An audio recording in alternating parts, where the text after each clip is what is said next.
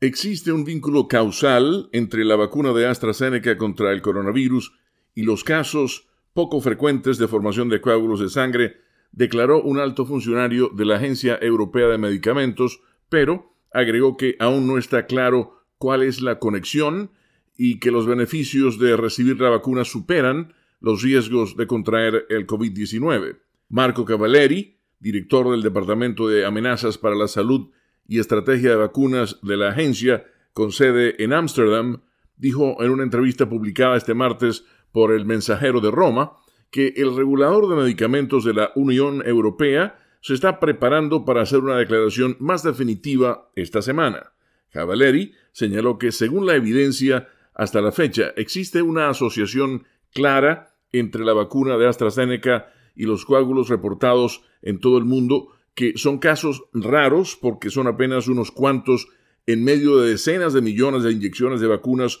que se han aplicado. Más de una decena de países, incluida Alemania, suspendieron el mes pasado el uso de la vacuna de AstraZeneca luego de reportarse el problema de los coágulos. La mayoría reanudó las vacunaciones, pero aplicando restricciones de edad, después de que la agencia europea dijera que los beneficios de la vacuna superan los riesgos de no inocular a las personas contra el COVID-19. En ese momento, la agencia recomendó que se actualizara el folleto de la vacuna para informar a los médicos y a los pacientes sobre los casos raros de coágulos. Marco Cavalleri dijo apreciar la necesidad de una recomendación europea inequívoca sobre la seguridad de la vacuna para ciertos grupos etarios, pero afirmó que no cree que la agencia podría proporcionar eso por ahora. Leonardo Bonet, Voz de América, Washington.